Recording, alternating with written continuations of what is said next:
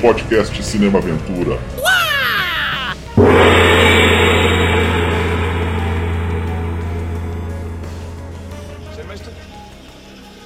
I love the way you wear that hat.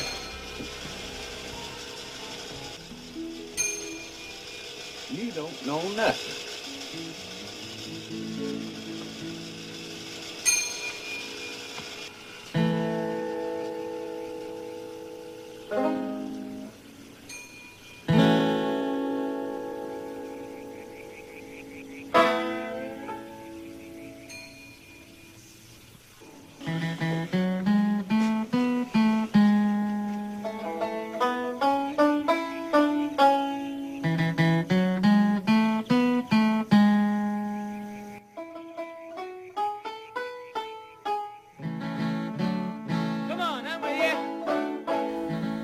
Começando mais um podcast Cinema Aventura, desbravando as corredeiras do norte da Geórgia, para falar de Amargo Pesadelo, dirigido por, John Burman e lançado em 1972. Cinema Aventura, canal da ação, da aventura, das artes marciais, ficção científica, guerra, enfim, esse é o nosso canal.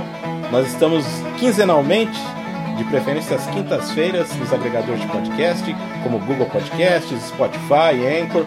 Então, tô pedindo pela agora pela primeira vez aí para você chegar lá e dar umas estrelinhas pra gente, avaliar a gente. Fica, ajuda muito a gente. E também temos um canal no YouTube com edições especiais, uma, um perfil no Instagram. Então, por favor, siga a gente lá e vai estar vai tá ajudando muito. Sem mais delongas, eu sou Damiani Lobo e chamando aqui comigo ele que está virando membro honorário do Cinema Aventura, retornando aí, William de Andrade. What the hell you think you're doing? Opa! É um prazer estar aqui com vocês aí, cara, conversando. Obrigado pelo, pelo convite aí. Membro honorário é ótimo, né? Estamos aí, né? é, tô completando a trilogia do ano, pelo menos. Pois é. E ele, pela primeira vez no Cinema Aventura, nosso convidado, vindo direto do podcast Cinefilia e Companhia, ele, professor do Mackenzie, Hugo Harris. So what? Olá, gente, tudo bem com vocês? Obrigado pelo convite.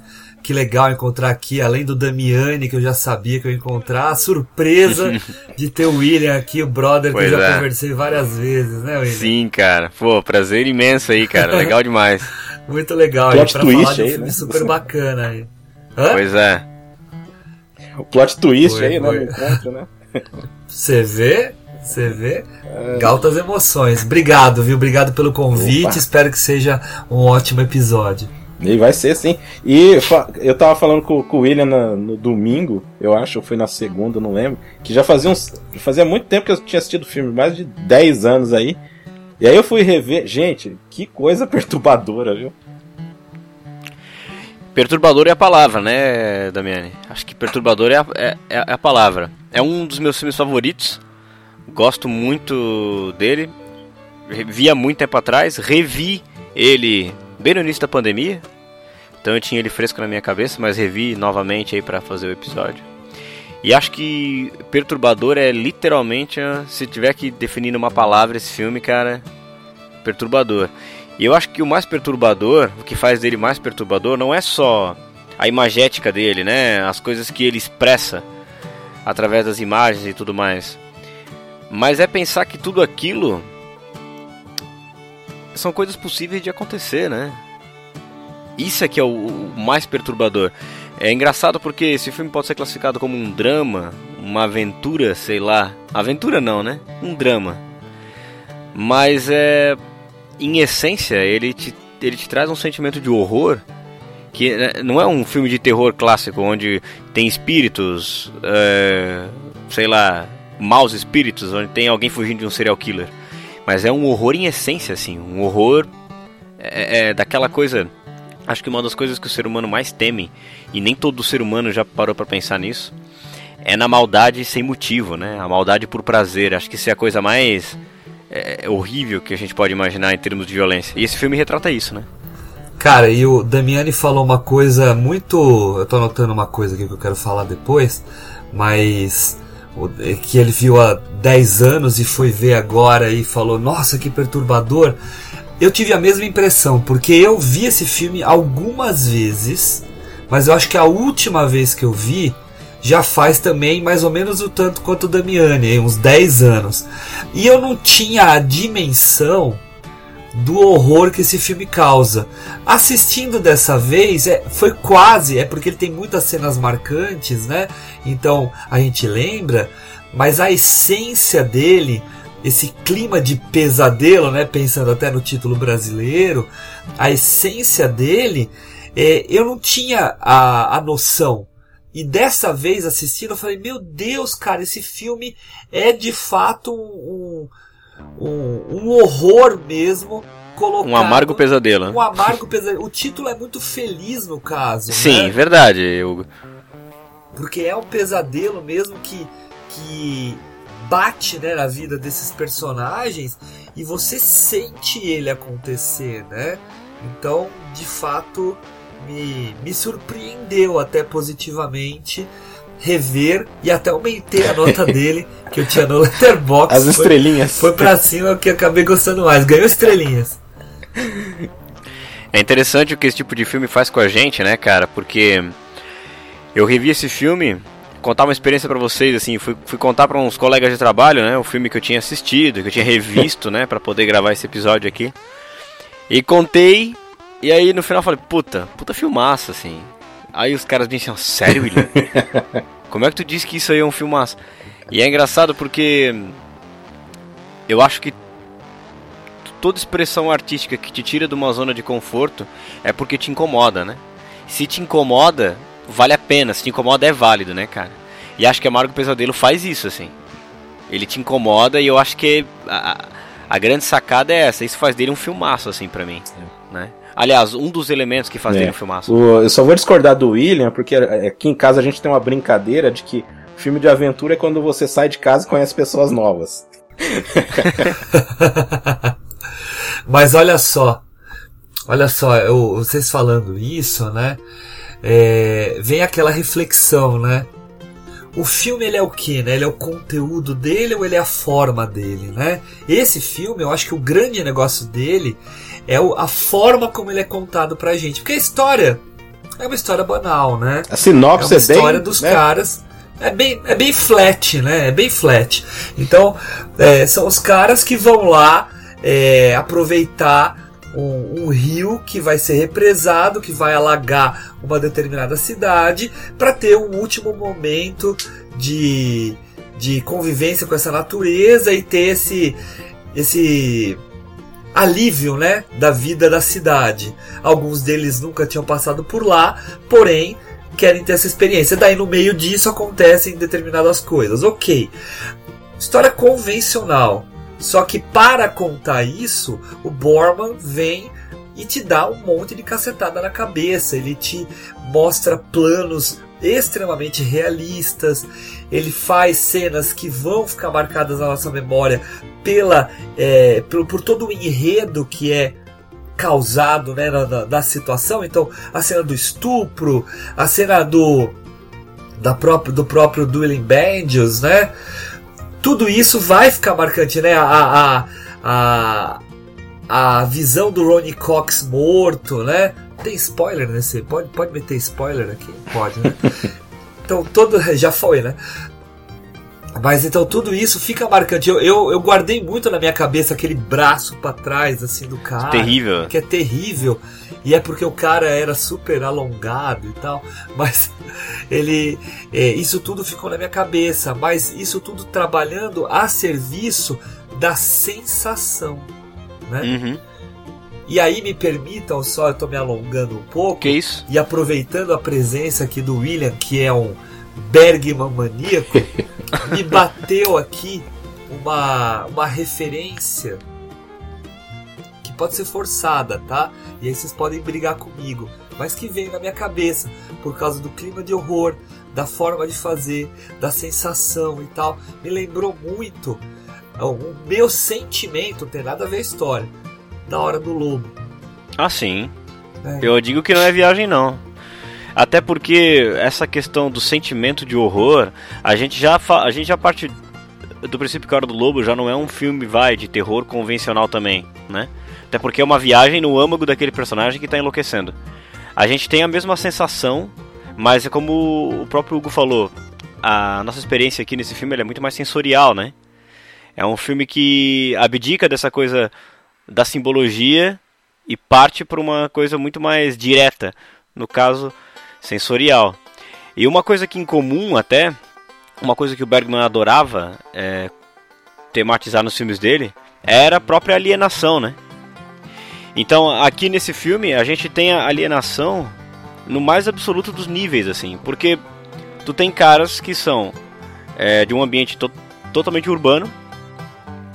Dentre eles tu tens é, alienação dos caras que, ah, pô, eu não aguento mais ser picado por pernilongos, né? O cara que não aguenta tá na natureza porque ele é do ambiente urbano. Dentre eles tem também o cara que se acha extremamente apto para estar na natureza, que torce para que uma coisa drástica aconteça, para que ele possa se provar. Que é o, ma que é o macho alfa, né? né? Que é o macho alfa. E tu tens esses caras sendo inseridos num, num, num cenário onde os habitantes daquele cenário vivem a própria alienação, né?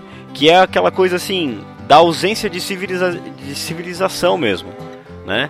Quando ele faz aqueles planos em que você vê crianças deformadas ou com um tipo de deficiência, aquilo leva a entender um tipo de, de relação consanguínea que aquelas pessoas têm, um tipo de relação incestuosa que vai te, ele já te coloca num ambiente que é, é, é, nesse, nesses planos silenciosos ele já é hostil por si só e já denuncia um tipo de alienação também. Então eu acho que é, é, alienação é uma coisa absolutamente amalgamada nesse filme aí, cara. E tem a ver com essa coisa do horror também, eu acho. Através disso, né? É traduzida nisso, vamos dizer. Não, que, por exemplo, eles vão lá por prazer, né? Eles vão lá pra curtir, tá? Uhum. A última vez, que nem o Hugo falou. Só que para aquelas pessoas ali, é a destruição. É o que vai ter depois é a destruição. Então, Sim. tem essa coisa dos conflitos também. A gente pega muito esse lado que você falou, William, também, porque a gente tá vendo o ponto de vista deles, né?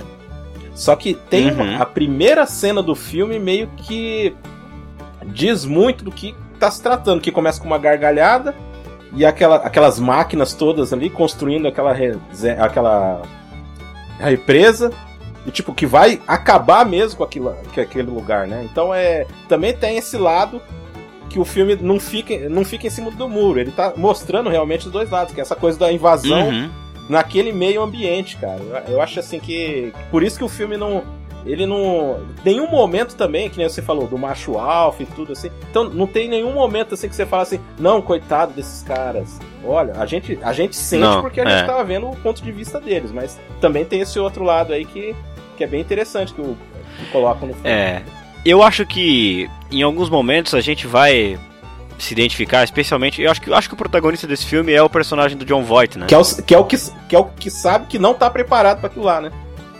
É. Mas eu acho que a gente vai acabar se identificando mais com esses personagens após, após a cena do estupro, porque existe um dilema moral ali. É, sim, sim. Após aquilo, né? né? O cara precisa agir em legítima defesa e acaba acontecendo uma rachadura na relação deles ali, porque acaba existindo, acaba surgindo um dilema moral, né? E é aí que entra talvez a, a, a parte humana do filme, porque até então, assim, sinceramente, eu, eu não me identifico com. Ah, os caras querem viver essa aventura porque a cidade vai ser inundada, não sei o que, não sei o que. Por outro lado, tem a ideia dos nativos. Não se identifica com nada daquilo. Aquilo parece muito inóspito aos, aos olhos, assim. E a visão dos caras da cidade parece uma coisa tão vazia, superficial daquilo. Eles realmente não sabem onde estão se metendo, né, cara? Eles estão ali into the mystic, né? Estão indo ao rumo de, de alguma coisa ali que não sabe o que vai acontecer. E quando surge esse dilema moral, é, acho que é a primeira vez em que tu acaba enxergando aquilo com uma certa humanidade. Fala, caraca, o que, que eu faria aí, velho? É. Né? E essa reflexão é, é, é interessante, porque eu acho que a partir daquilo ali, toda a tensão do filme vai estar tá calcada nisso aí, cara. Mas é curioso, é. William, porque esse dilema moral é o primeiro. É como se fosse a, a, a, porta de entrada, né? Porque depois disso também, né? Liberou geral, né? Desceu a ladeira. Desceu a ladeira, porque. Desceu a ladeira. Joga o cara lá de cima. É, afunda o cara com a pedra, afunda o amigo com a pedra, mente pra Já era, né? Já, já é. foi. Já foi, É, já a- era. A fragilidade humana tá mais do que provada Nossa. lá, né? É. Mas sabe o que eu queria comentar com vocês? É, que eu fiquei pensando vendo o filme, né? Se a gente for localizar esse filme mais ou menos na produção americana, né? Ele tá lá no meio da nova Hollywood, né? E alguns dos filmes da nova Hollywood, né? Uma boa parte tem essa pegada de redescobrir o interior americano, né? Então de você por meio das das malaventuranças ou bem-aventuranças dos seus protagonistas, né? Você tem a possibilidade de investigar mesmo uma América selvagem, uma América escondida, uma América eh, até envergonhada, uma América que foi deixada de lado, né? Isso vai variar de filme para filme conforme o enredo. Eu acho que quando você fala, né, da visualização dessas pessoas que certamente têm algum tipo de problema físico, mental, até mesmo psicológico, devido a relações consanguíneas ou devido até mesmo, né, a problema de alimentação, a problema de recursos e tal. ah, eu acho que esse filme ataca esse tipo de questão e cria um conflito entre esses homens da cidade, né, de Atlanta, né, e essas pessoas embrutecidas pela exclusão. Que, claro, isso aí tá meio que no pano de fundo, mas se a gente para pra pensar, não tá tão no pano de fundo assim, né? Porque, como você estava falando antes, né, que é esse embate homem-natureza, né, pessoa-máquina, e aqui a gente tem a civilização contra o primitivo, vamos colocar assim, tá? Então, ah, a presença dessas figuras, e todas elas são muito feias, né? Então o cara é desdentado, cai o dente, o cara mexe no dente, o dente é uma. É horroroso, né? É um negócio horrível, É cara. uma coisa horrível, é grotesco, né? E claro, ele não tá lá como um estereótipo, né? Ele tá lá pra reforçar esse horror do pesadelo, Sim. certo? Então olha como é inteligente também a artimanha do Borman ao tratar esses personagens, é como um elemento cruel e ao mesmo tempo um elemento dramático mesmo, Uhum. pra fazer esse retrato. Com certeza. Porque, na verdade, não, não é só uma, uma crueldade intencional, é uma realidade daquela alienação daquela, da- daquelas pessoas, como tu falou, de serem excluídos mesmo, né? E eu não sei se eu posso falar isso assim com, com, com tanta certeza, assim. Mas é uma coisa que eu já penso há anos. Eu não sei se esse filme talvez é o filme que abre as portas para o que vai depois se firmar no gênero de, de terror, de horror, como essa coisa do caipira vilão, né, cara? Ah, eu acho que ajudou bastante, hein? Eu fico pensando em filmes como, sei lá, posteriores a esse. Massacre da Serra Elétrica, Quadrilha de Sádicos. E eu não sei se existe um filme como Amargo Pesadelo antes de Amargo Pesadelo que sei lá, que, que como o Hugo falou, não que forçasse esse estereótipo, mas que explorasse essa essa coisa assim. E depois disso meio que parece que virou uma tendência durante um tempo, não sei. É meio como Mas- se a selvageria estivesse latente, esperando a, a oportunidade para fazer a sua vingança, né? O que aqueles homens fazem, eles não são simplesmente ah, criminosos estupradores, tá? Eles estão, na verdade, meio que se vingando daqueles caras que estão invadindo o seu ambiente natural, né? Então é uma vingança barra crueldade. Não, tanto que no né? próprio filme tem uma uma charadinha ali, uma coisa que você acha que não vai, que é os caras levarem os, os carros, né? Depois que você vê aquilo lá, você Pois vai. é. ah, o cara vai Ah, chegar é lá, os verdade. carros não vai estar, não, tava lá, o cara trouxe, pronto. Então também. Não, porque o cara é super, é super averso, né? A, a negociação é incômoda, né? Fica parecendo que os caras estão meio competindo. É. Então, né? Então, né? Porque o, o personagem do, do Burt Reynolds ali, o Lewis, ele é, como o Damian falou, ele é um alfa. Então ele tá sempre querendo sair por É, cima, né, cara? é. E ele, ele, ele é hostil, né? Mas existe, assim, talvez aquela, aquela soberba Por isso que eu acho que o, o John Voight ele faz o contraponto perfeito, né? Porque o John vai ficar, cara, calma, Uhum. não sei o que, não, não fala assim com eles, não sei o que. Ele também não fica puxando conversa Não com os precisa, outros, porque né? ele sabe que ele não é dali. Então ele não fica puxando conversa. É. Todos os outros fazem isso, né? Mas ele não faz isso. Ele é mais observador, né? E é muito curioso, né, a gente ter o John Voight nesse, nesse papel e eu acho que ele tá perfeito mesmo. Animal, cara. né? Gosto Porque muito. quando a gente vê né, as, as outras opções que tinha pra fazer o Ed, eu não, eu não enxergo nenhum dos outros com. Eu não sei quais são, Hugo. Cara, quais eram as opções? Ó, eu anotei vários ah, aqui, ó. Manda aí. Foi pensado Jack Nicholson, foi pensado Gene Hackman, foi pensado Lee Marvin, o, o Robert Redford, Warren Beatty. Caraca. E eu acho que o John Voight, com essa delicadeza até que ele tem, é, talvez o Robert Redford, sei lá, né, bonito demais, né? Sei lá, É, bonito demais. bonito demais, não, não serve. Não precisaria estar ali. É, mas essa, essa delicadeza do John Voight, eu acho que ela casa completa. Eu não consigo ver outra pessoa no lugar dele. É difícil mesmo. O. John Voight tá perfeito mesmo, cara. Tá assim. Gosto demais dele ali no papel. Porra. E até aproveitando, vamos lá. O Lewis, você chegou a ver isso, Damian? Eu vi. Eu... A listinha? Então, o- um nome que eles estavam querendo demais, que eu achei um absurdo, foi o Marlon Brando, cara. Isso, exatamente. Ah, sim. Essa história é famosa. Coisa, cara. Não, e a condição do Jack Nicholson era que fosse Marlon Brando. Nossa. Marlon Brando não entrou, ele falou então. Não, porque assim, o, Caraca. o Charlton Heston faz sentido. Aham, O faz. Charlton Canastrão. ele faz sentido tá nisso aí. Não, e o baixo alto. Exato. Muito por essa. isso. Total. Ele faz sentido. Total. Agora, tipo, o Donald Sutherland eu não sei. Como é que é? É. Que, que achou muito violento o roteiro. Ah, muito violento, não vou. George C. Scott eu acho legal. É, é que ele já não tinha passado um pouco também, Meio- cara. Não sei. Meio É, velho, é. tá. Meio velho pro papel. É, na época ele já tava coroa. É, já tava meio coroa. É, já tinha feito o É, Patton, então, né? eu imagino ele dando do Patton. Sim. Então já, sei lá. Imagina ele descendo as corredeiras, cara. Dublê. Dublê Não tem, isso. né? Pois o é. problema é que não teve dublê. E não, Não teve dublê, cara. Nem seguro. Cara, os caras Pois é. gravaram na, na raça mesmo.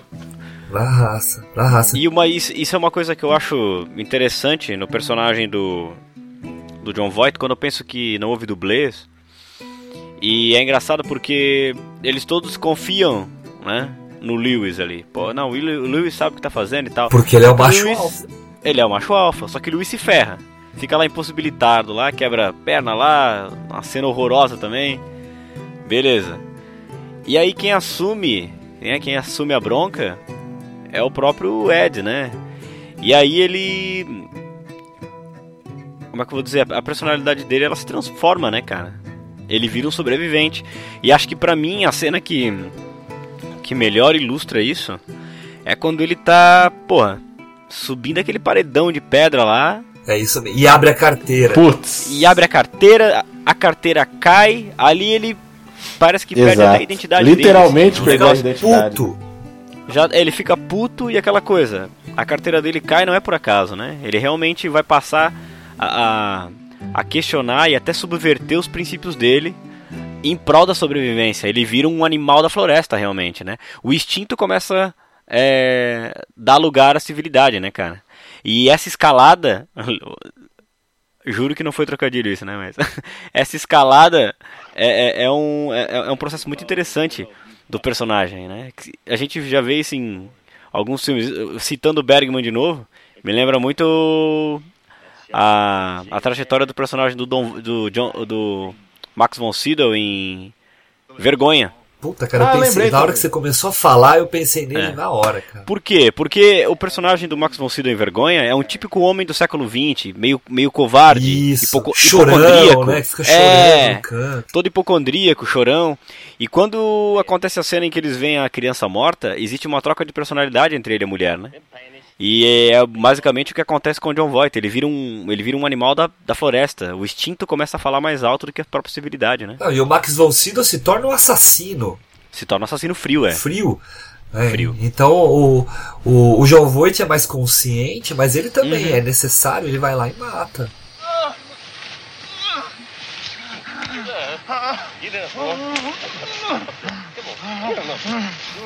Só, só completando aí que o Hugo começou aí, o Ned Beat, né?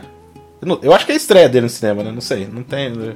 É estreia. mesmo, Ele né? já tinha muito tempo no teatro, mas no Que era o único que sabia Era- fazer canoagem, né? Quase morreu. Também, né? Tem o lance, que eu não sei se você sabe dessa, William. Que ele tava se afogando Ah. e ele tava pensando, nossa, como é que o cara vai sabendo. terminar o filme? Na hora que ele tava se afogando, ele ficava Caraca. pensando nisso aí. Aí ele falou assim, com- aí ele pensou assim, com certeza ele vai arrumar outro cara no meu lugar. Esse cara é um cara profissional, né, cara? Se preocupa Porra. com o diretor até quando tá morrendo. Caramba. Funcionário Pô, do mês. o Ronnie Cox, né? Como o Drill. Cara, o Também, Ronnie né? Cox é um ator muito interessante, né, cara? E o, o personagem dele nesse filme é um personagem que eu não sei vocês, né? Eu me afeiçoo a esse personagem, Ah, cara. que será? Por que será? Ah, por- ah, porque ele tá. Porra, verdade. A hora que aparece que os caras acham o violão dele boiando lá, todo Nossa. quebrado, fala, no, quebrou um epifonezinho tão bonitinho, cara. Dá uma dó aquele ali. Mas é. Ele não sei, ele tem uma coisa assim. É, parece um cara muito legal, né? Tem uma certa ingenuidade, assim. Não, e é, e é uma pessoa com uma ética e com um Exato. posicionamento. Eu acho até o Ed tem uma ética, mas ele é mais. ah, na falta de um termo, Maria vai com as outras, sabe? Mas ele é mais ah, permissivo. É. O Ele personagem. encara mais como sobrevivência mesmo, talvez. É, o, o Drew não, o Drew ele quer fazer as coisas do jeito que ele acha que é correto e ele quer Uhum. bater em cima disso, né? É. E isso dá uma personalidade pra ele que é interessante mesmo. E, e, curiosamente é o único personagem que consegue fazer contato com o mundo selvagem, vamos falar assim, né? É. Que é na, na A- cena do banco. Através de uma linguagem que é universal, que é a música, né? Essa cena é foda, né, cara? Puta, É ela foda, muito bicho. impressionante, né, cara? Impressionante pra cacete.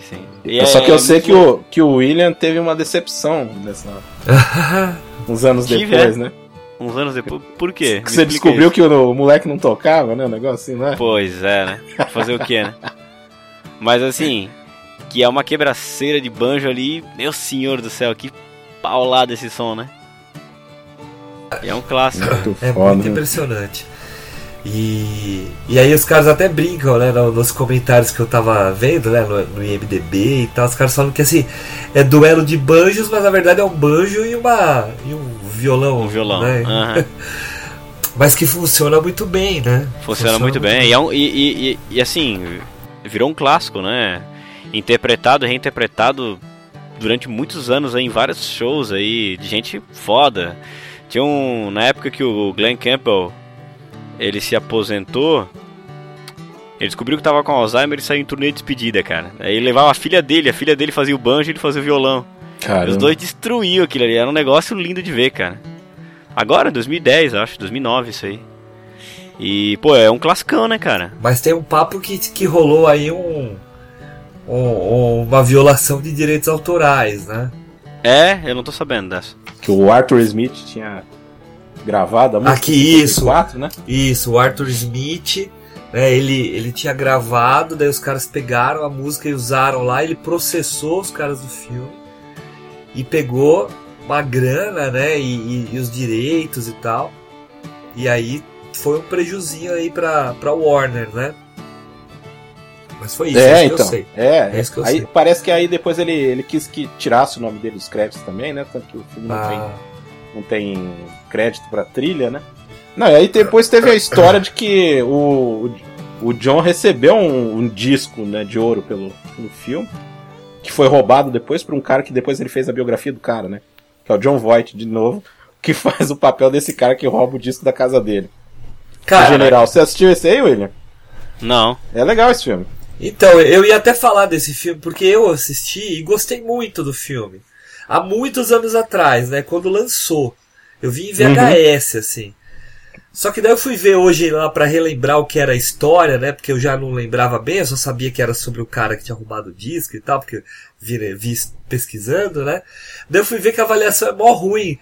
Daí eu falei assim, puta, será que eu entendi errado o filme e gostei na época? Não, então eu fico feliz do, do Marcos dizer que gostou, então quer dizer que não estou errado. Realmente.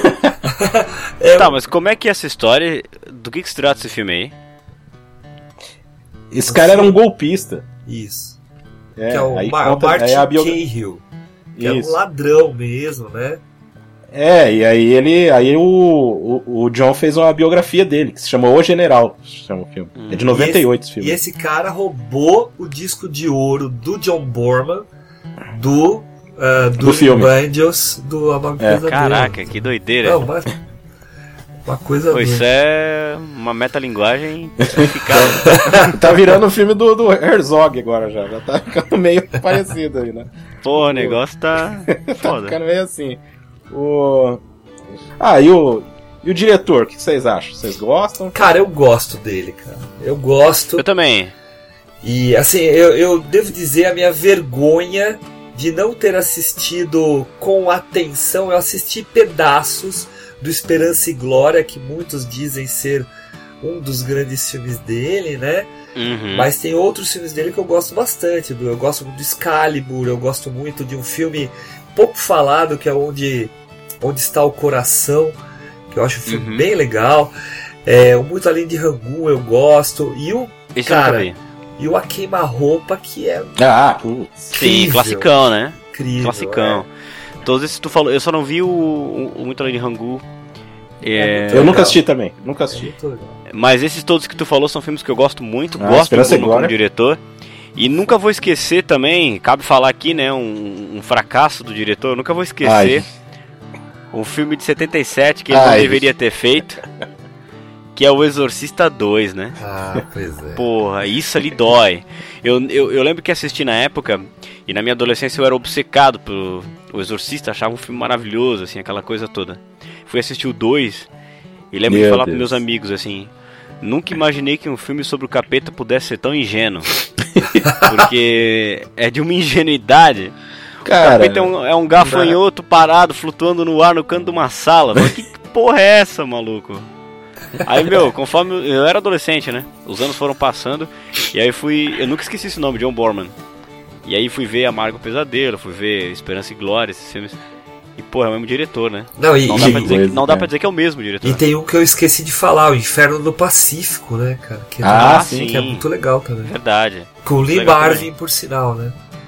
É. É, que foi anterior ao Amargo Pesadelo. Isso, é. o, o... Não, só um parênteses aí já. o... Porque o, o John era pra ter dirigido o primeiro, aí ele não quis dirigir o primeiro filme, né? O Exorcista, né? O Exorcista. Ainda bem que ficou com o William Friedkin, né? O William É, Friedkin fez um excelente Então, trabalho. né? E, e aí eu acho que ele quis desconstruir, cara, com o 2 aqui. As pessoas não entendem. É, só pode. É, é, é assim que se faz, né? ah, vou desconstruir o primeiro filme, né? É. Cara. Sacanagem. E ele fez, e tem que falar isso aí. Eu, eu, eu gosto dele como diretor, mas eu acho que ele deve ser um cara bem xarope, porque ele que fez a campanha contra o Exorcista também. Caramba. Ele, ele odiava o filme, aí foi dirigir o 2, não dá pra entender a cabeça do cara, né? Mas você curte ele, Damiani? Eu gosto, gosto muito de Esperança e Glória também, eu acho uma obra-prima. É um, é um belo filme, né? Cara, eu Hugo, tenho, não sei, eu tenho não que sei se você tá ligado cara. nessa frase, tem uma frase lá genial. Depois tem um bombardeio lá, as crianças assim, super felizes assim, agradecendo ao Hitler por ter bombardeado a escola, cara. Não, É, cara, eu tenho que ver, eu tenho que ver. Eu vi só pedaços mesmo, cara. Eu tenho aqui em casa, só não, não botei no DVD pra ver. É, esse filme aí eu, eu ia comprar, um cara chegou primeiro no sebo lá e pegou. Eu fiquei olhando assim e falei, filha da mãe. Cara, aí, Cara, esse- aí um mês depois o filme tava lá de novo. Eu falei, ah, o cara Cara, vocês lembram de uma época em que a 7 é, vinha com um DVD? Lembro. Lembra disso aí? Lembro. Então, Nossa. eu comprei ele nessa época aí. Eu tenho o meu Esperança e Glória dessa época que a 7 lançou alguns DVDzinhos ali Cara, não lembro entre os disso. anos. Bem no comecinho dos anos 2000, né, né Hugo? Comecinho Eu acho anos que é 2000 até antes. É? Até antes. E aí eu, pe- eu peguei dessa, dessa coleção aí da 7, cara. O meu é dessa coleção. É, pode, pode ser porque as sets que eu tenho dessa época foi tudo de segunda mão. Hum. Então, pode ser. Enquanto o Hugo vai procurando ali, só falando que era o Sam Peckinpah. Olha só que era pra ter dirigido esse filme, né? O cara que eu acho que até é a cara dele, tá? Ele só não Eu conseguiu que- porque o, o John Borman tinha é, comprado os direitos do filme antes. Eu acho que é a cara do Pequimpa, velho. Dado aí os Eu exemplos que- aí, não é a cara do Pequim. Meu, o, o, o que ele faz com sob domínio do medo, em termos de tensão, Que é o que ele foi E- fazer depois. Que é o que ele foi fazer. Eu acho que é pau a pau, Não, assim. cara, eu colocaria. ele, seria um eu bom colocaria diretor pra esse filme, um sim. bom diretor, sim. Sim. Eu colocaria esses filmes até no mesmo panteão, assim. Desse tipo de, de sensação. Como a gente começou falando sobre essa coisa do horror, né? Eu acho que eu colocaria junto, assim. Ah, cara, Pequimpa era monstro, cara. É foda, sou fã Monstro, dele também, monstro. cara. Adoro Pequimpa. Eu tava olhando aqui o meu, a minha cópia do, do Esperança e Glória é, copi, é copiada. Ela não é original. não é original.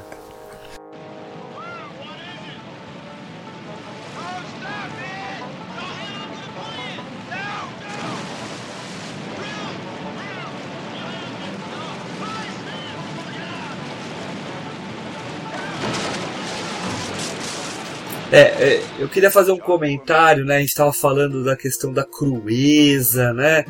De, do pesadelo e tal. E aí eu queria trazer uma outra referência que só porque ontem eu estava falando com meus alunos sobre, sobre ele e, e remete um pouco, né? Que é o Hanek. Se você pega, né, a forma como o Hanek lida com as questões do cotidiano, com a sensação que ele quer gerar no espectador, com a forma como ele trabalha a imagem para impactar a gente, eu acho que existe aí uma. Não vou dizer que o Haneke se inspirou no Amargo Pesadelo, não, não é a vibe do Haneke, né? Acredito Uhum. eu. Mas é, ele seria muito mais um cara para pegar a hora do lobo. Mas uhum. ah, tanto que ele tem o Tempos de Lobo, né? Mas o. Eu acho que a vibe do, do, do Amargo Pesadelo tem uma vibe que me lembra muito, principalmente, o Violência Gratuita, Uhum. o próprio Cachê, né? Esses filmes que vão lidar um pouco até com a paranoia, que vão lidar mesmo com essa sensação de mal-estar dentro Uhum. da. Vamos usar um termo famoso, né? O mal-estar na civilização. Uhum. E ao mesmo tempo, eu acho que são filmes que respeitam muito o espectador. Por que, que eu falo isso? Quando tu assiste é, Amargo Pesadelo, bom, eu tenho 33 anos, eu já sou de uma de uma época onde eu consumi uma série de filmes enlatados, né? Tive que quebrar esse paradigma e dizer pra mim mesmo, bom, você tem, sei lá, ali 15 anos, né? Mas o cinema tem 120. Então, assim, existe muita coisa que veio antes de mim, né? E eu acho que Amargo Pesadelo faz isso. Ele faz parte de uma época de, que, que se começou a fazer uns filmes em Hollywood, em que ele é um típico filme dos, dos anos 70, que é um filme que respeita a cabeça do espectador. Ele não te pega pela mão e te leva aos caminhos mais óbvios, sabe? Ele não quer, ele não é didático, não te explica nada. É como o Hugo falou antes. A câmera tá ligada e as, as opiniões estão nas sutilezas. Você tira suas próprias conclusões. E eu acho isso extremamente admi admirador, assim. Eu acho isso uma coisa sensacional. Que nos anos 70 era muito comum, O né? termo que você está querendo falar e que eu acho extremamente importante, William, ele não subestima o público. Exato. Certo? Ele não subestima. É, é. Não te trata como idiota. Essa é a diferença entre o- o- a grande obra artística, não vou nem dizer só de filme, né? Uhum. E da convencional. É aquela que sabe que o espectador tem inteligência o bastante para compreender as conexões que você está querendo gerar. Uhum. Né? Então, Exatamente, Hugo. É, é isso, cara. É, eu acho que você tá corretíssimo e. E o Amargo Pesadelo tem isso mesmo. Assim, Tem isso. principalmente eu acho que o final do filme lida muito com isso, né? Uhum. Eu gosto demais, demais do, do- da, da sequência final do filme mesmo, depois que eles já saíram do rio e tudo, né? Em que eles estão meio que num, num- numa briga de gato e rato lá com, os- com o xerife, né? Com a força policial. Mas que tem aquele jantar, aquele almoço, sei lá, Putz, com as cara. pessoas da cidade, que o João Uhum. Voight chora, né? Cho- Meu, é uma cena foda. Cara, essa cena é muito incrível. Daí tem muita coisa pra você tirar dela, né? Uhum. De desde a da superfície, né, do, do que eles vivenciaram, né, até a recuperação do, do Ed sobre quem ele de fato é e a lembrança do que ele teve que fazer, né? Tem uma coisa que eu acho sensacional. Eu, eu, sempre que tenho oportunidade falo sobre isso. O tema, o tema da identidade sempre foi uma coisa que me interessou muito, né? Sempre falo isso. E isso que tu falou diz, diz exatamente, né? A, o, como é que eu vou dizer? Respeito sobre o personagem, assim. É um cara que se perdeu no meio daquela selva. Não se perdeu só na selva, mas se perdeu de si mesmo, né? E naquele momento é como se fosse uma, uma constatação disso, né? Pra onde é que eu tô indo? O que, foi que eu fiz? O que, que restou de mim agora? E o diretor te deixar, como espectador, caminhar nesse vale dessa dúvida é uma experiência sensacional, né, cara? Cara, e, e o que você tá falando é tão perfeito, William. Que tá aqui um, um rasgando seda do outro, mas é verdade. é, é, tão perfeito porque assim, o que, que, a gente vê muito no cinema americano, né? Arco de personagem. O personagem uhum. que começa de um jeito e termina de outro, certo? Uhum. E ele fica do outro jeito. Né? Uhum. O que você está falando, pelo menos na minha interpretação, é que o Ed era de um jeito, ele fica de outro, só que depois ele tá aos poucos voltando ao que ele era no começo. Uhum. E a, o que ele tá vivendo aqui é a ressaca dessa é ressaca. súbita é. transformação que ele teve é. numa determinada faixa do filme. Né? Uhum. E isso é ressaca muito moral legal. Mesmo. É moral mesmo. E é muito legal. É muito legal mesmo isso. É interessante isso, né, cara? E isso não é colocado de uma forma boba, didática, não, não é? Não. não é, isso é colocado de uma forma, pô, muito visceral. Existe uma visceralidade ali e é isso que te, que te, é, que te toca até. Porque o filme passa um bom tempo te perturbando e ali é realmente a humanidade do personagem que está sendo exposta, assim. E aquilo te toca de uma maneira que, sei lá, cara, tu quase chora junto com o cara, assim. Pois fala, é. Ah, olha isso, cara. Pois é, não, e, e, e aí entra as sutilezas, né? Hum. É, vejam a reação do Bob, né, do Ned Beatty. Uhum. Como ele se segura. Ele que passou por um trauma bem forte. A violência né? foi bem com ele, né? Foi bem. A maior violência, né? A maior violência, assim, uma violência sexual braba, né? Uhum. É, ele até até gosto que antes você mencionou, né, da que o que o Ed meio que toma as rédeas da coisa quando o Lewis se machuca, né? Mas eu gosto da atitude do Bob também, que mesmo depois do estupro, ele meio que fala: Não, a gente vai sair dessa, a gente vai se resolver, a gente. né? E lá no final do filme, no momento lá dessa cena do choro do, do Ed, o Bob tá meio que jogando para dentro, né? Tá uhum. jogando para dentro, se segurando para não dar muita brecha, para também isso não espalhar, né? Não explodir.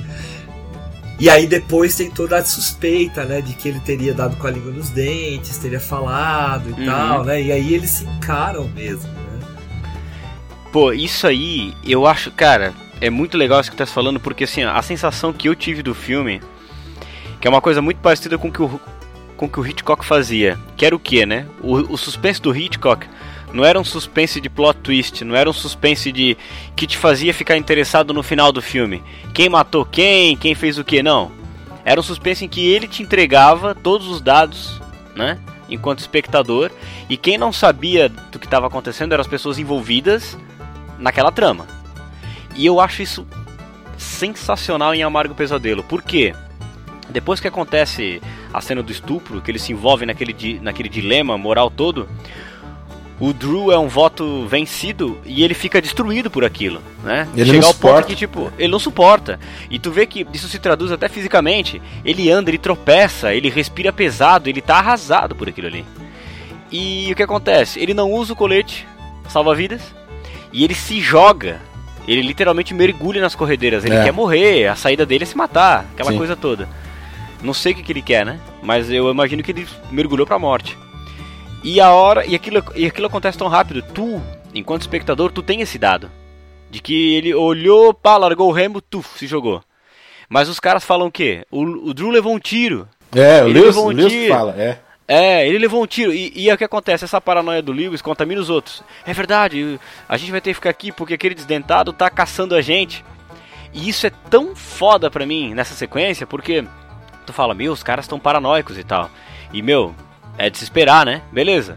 Por causa dessa paranoia, o John Voight vai escalar o negócio, vai ficar lá de sentinela e de fato o cara tá lá caçando eles mesmo.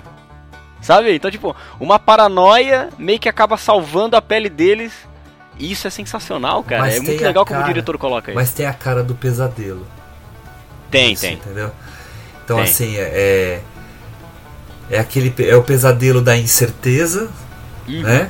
É o pesadelo da insegurança e a do perigo da, a- ao fazer a escalada dele, né? Uhum. Então, é, é- olha, olha como essa construção, na verdade, é bem complexa, né?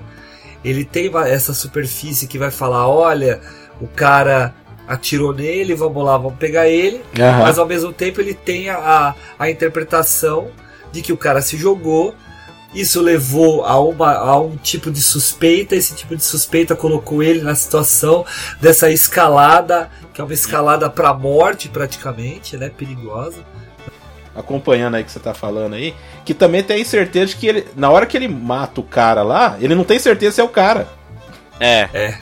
E nem a é gente, verdade. né? É verdade. É, a gente é. fica na A dúvida também, fica- falando, porra, mas será que mataram o cara Será errado? que é? Não, daí você pega Cara, e o cara tem eu dente. adoro isso. E aí o cara tem dente. É. Daí você só percebe na hora que ele bota a mãozinha e o dente cai. Dente caia. Pô, e aí ele tá, ele tá diferente, porque na hora que ele aparece a primeira vez, ele tá com bonezinho e desdentado. De repente o cara tá sem boné e tá com uma prótese ali, sei lá. E tu fica na- isso te leva na dúvida também. Eu acho isso, cara, essa sensação animal, assim. Acho, essa sacada eu acho muito, muito foda, cara. Adoro quando um filme faz isso. Quando ele faz isso que o Hugo falou, ele não te subestima, cara. Gosto disso, velho. É interessante ver, né, que o, que o cara que escreveu o livro, né, tá no filme. Tá no É. filme. Ele é o xerife, né? Ah, que legal, não sabia disso. É. Não, e ele até tretou com o Borman, né, cara? O cara era mó. cara, ele, o cara era alcoólatra, chegava sempre alcoolizado, assim, brabo no set. Os atores Caraca. morriam de medo Cara, dele, né? E um dia ele entrou meio que num embate lá com o Borman, porque o Borman cortou umas cenas do roteiro e tal, né? Porque o cara também fez o roteiro. E aí ele deu uma porrada no Borman mesmo, quebrou é o. Borman, né? Quebrou, Quebrou quebrou, o nariz dele, né? É. Foi expulso do, do, do set e tal, mas depois voltou e, vi- e pegou o papel Que no filme. bacana. Ficaram amigos. Que, que clima legal, hein? Que clima legal.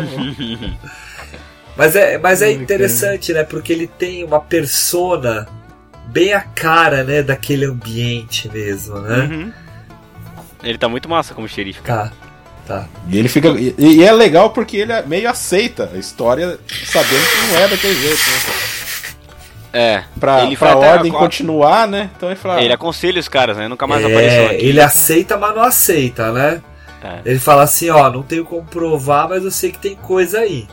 é. É. Nós não temos nada contra ele. Ele fala pro outro. Porque acontece que- justamente que é o que. Eu não lembro que personagem que falou. Que acontece justamente o que ele falou. Ele falou assim: a gente não sabe se esse cara é primo de alguém que não sei o que, tá, tá, porque eles são todos parentes. E, e aí, um dos investigadores, o cara era primo do cara. Aí você fala, É putz, meu. verdade.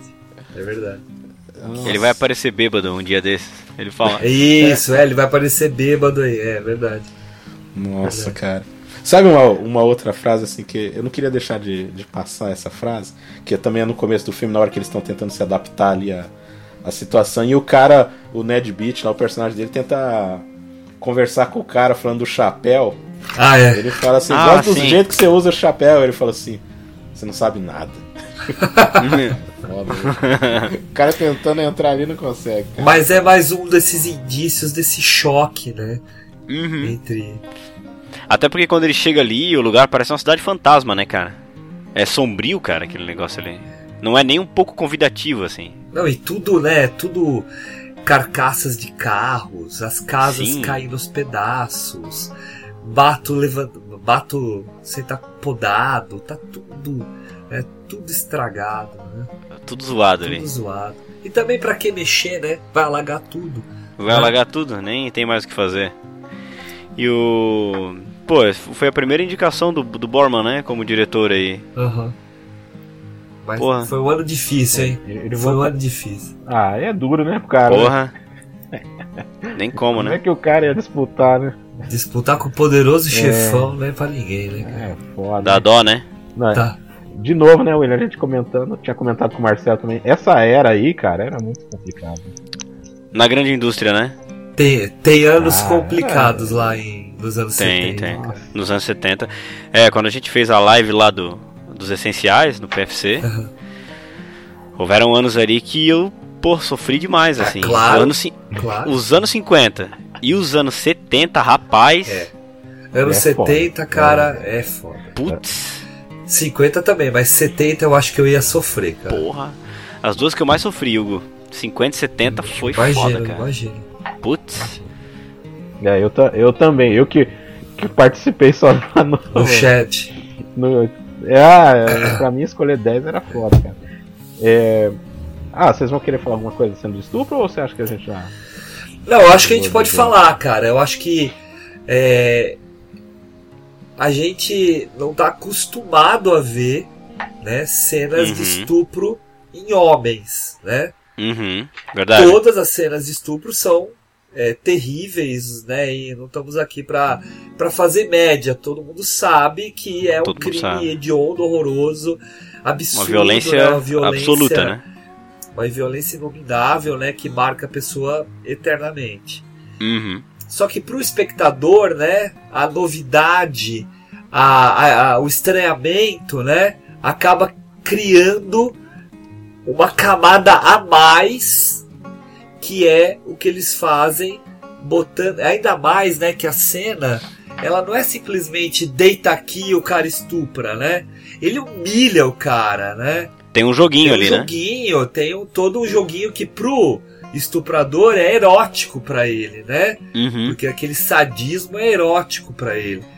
Só que pra gente vendo aquilo é horroroso. É horroroso. Sabe, rola o cara pra lá e pra cá no meio do mato. Faz Fala um pro cara imitar um porco, porra, cara. cara. Porra, bicho. Né? É, é uma parada assim. Foda. Meu Deus, é de um sadismo, na verdade, né?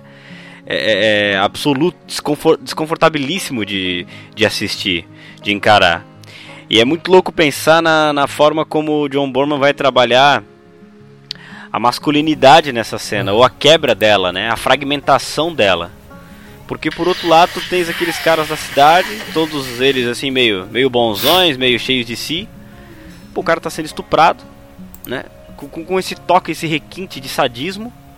Aham. E por outro lado, o estuprador simboliza uma masculinidade assim cega, uma coisa meio que de, de bronco, Aham, toxicidade assim. aham. É. É, é- é louco como ele trabalha a quebra da masculinidade em camadas nessa cena. Ah, e- É, é perturbador Os isso, closes, os closes vão servir exatamente pra isso.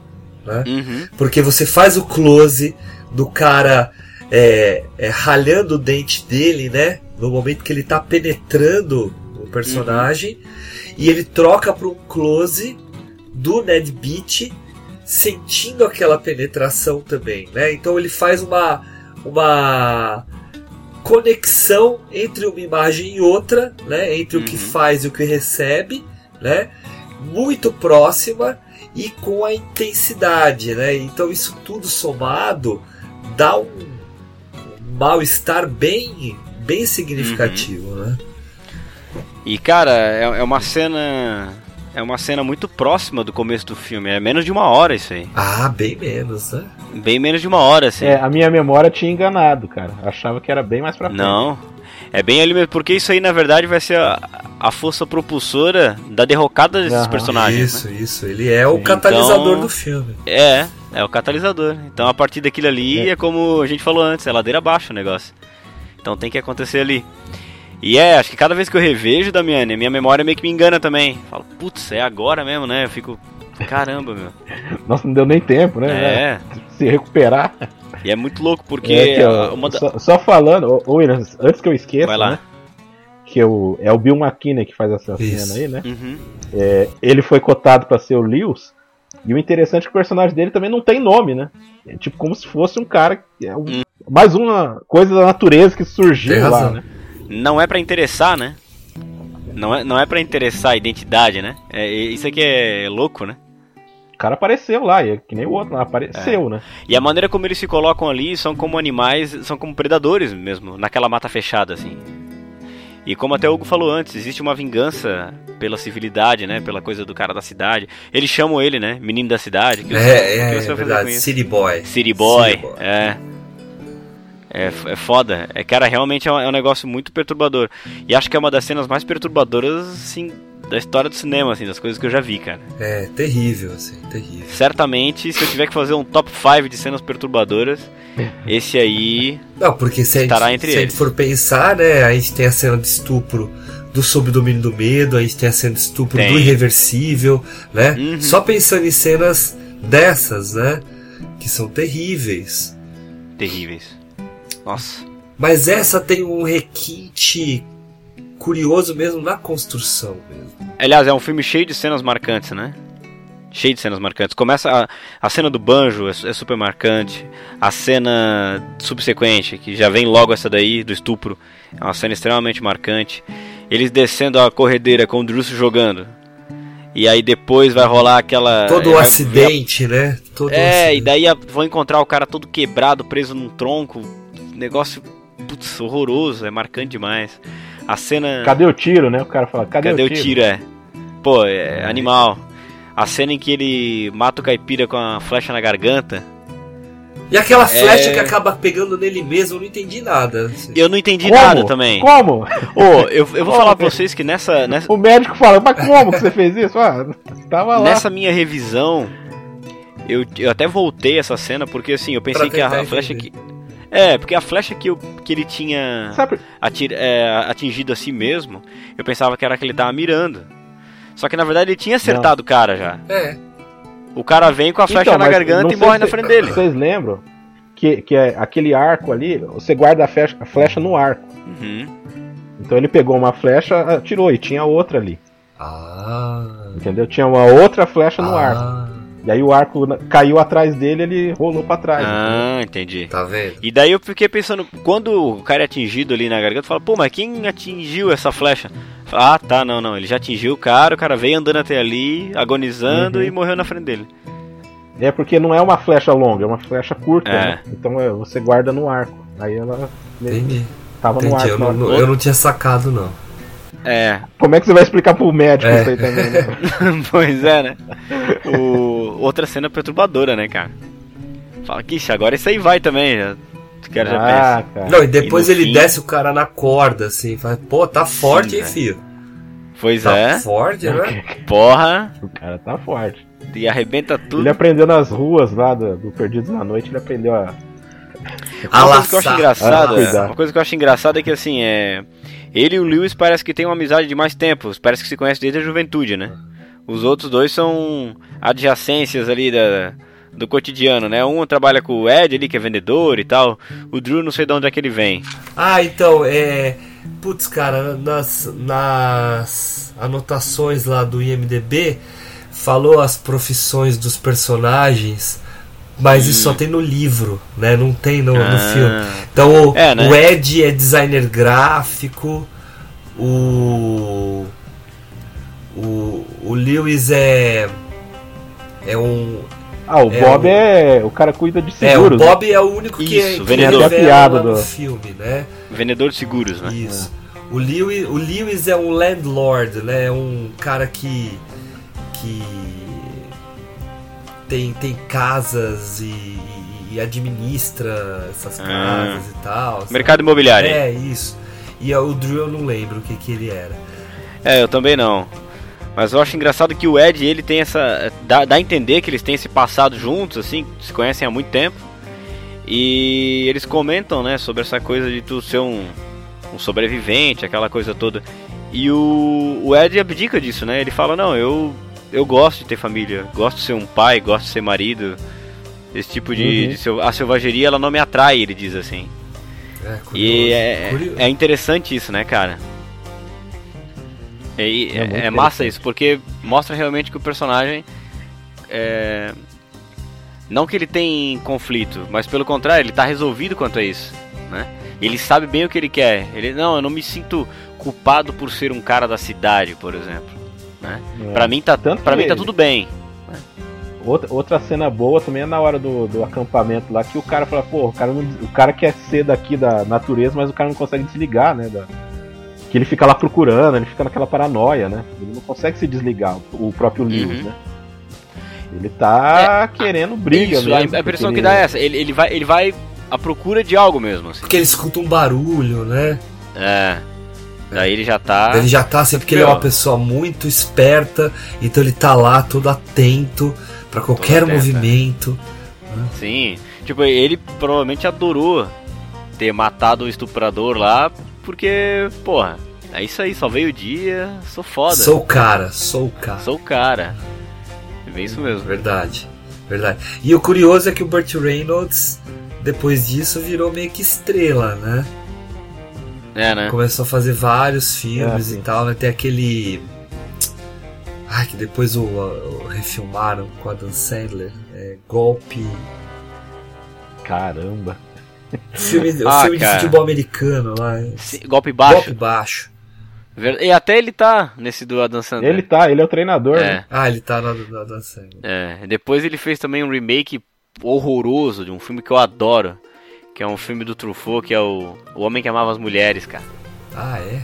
Nossa, tem refilmagem? Tem disso? refilmagem disso e é com Burt Reynolds. Caralho. Jesus amado. Pensa num negócio pavoroso, cara. Ó, eu só não vou falar que esse é o melhor filme do Burt Reynolds porque eu gosto muito do Bug Nights. Ah, cara, realmente. Pois é. É, é, é Mas é um pega, né?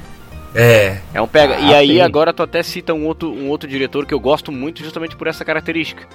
De não ser um cara didático, assim, de não ser um cara que subestima o espectador. Adoro a filmografia do Paul Thomas Anderson justamente por isso, assim. É um dos elementos que eu mais gosto, uma das características que eu mais gosto nele. Legal isso. pra mim, pra mim, a maior obra-prima assim dos, do século XXI é o Sangue Negro, cara.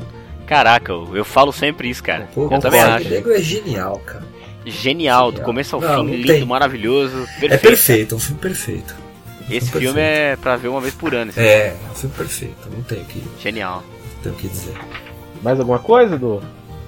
Cara, eu acho que pra mim é isso aí, não tem nada pra- mais pra Acho falar. que já falamos já. Ah, e o final, né? Que inspirou até o Brian De Palma fazer É o final verdade, do é Carrie. verdade. O sonho, né? O pesadelo que ele tem, né? Cara. E Coisa que eu não lembrava. Eu não só, lembrava eu não também, lembrava. não. Fui rever o filme Eu e caramba, tem isso. A mulher chama ele, né? Calma, foi só um, Nossa, cara. foi só um pesadelo. Foi só um amargo pesadelo. É, it's just a bad dream. Isso é a chamada da Globo, é, o Hugo fez. é. Isso é apenas um amargo. É, é, pode escrever. Mal sabiam eles que estavam entrando no Amargo pesadelo.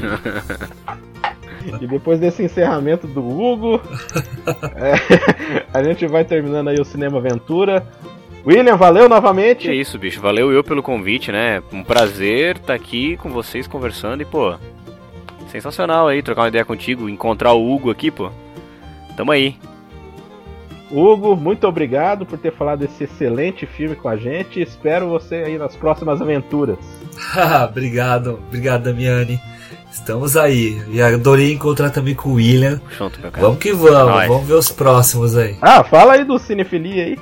Ah, então, ó, quem quiser conhecer um pouquinho o nosso trabalho, temos lá no, no Spotify, no, no Amazon Music, no, em todos os agregadores podcast, Cinefilia e Companhia com E-Comercial.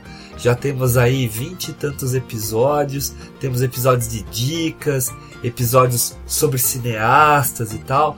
Fiquem super à vontade para escutar. São episódios um pouco longos, mas é que a gente se empolga mesmo ao conversar. Faz um tempo que a gente não publica porque os nossos compromissos profissionais têm dado uma tem dado umas rasteiras na gente, mas a gente volta a fazer, porque tem um monte já gravado, só tá faltando editar. Tá bom? Mas aproveitem lá, escuta. E só avisando, galera, que no próximo episódio de Cinema Aventura vai ser uma biografia de um dos cascas grossas aí do, do, do cinema. Então, espero vocês lá. Um abraço.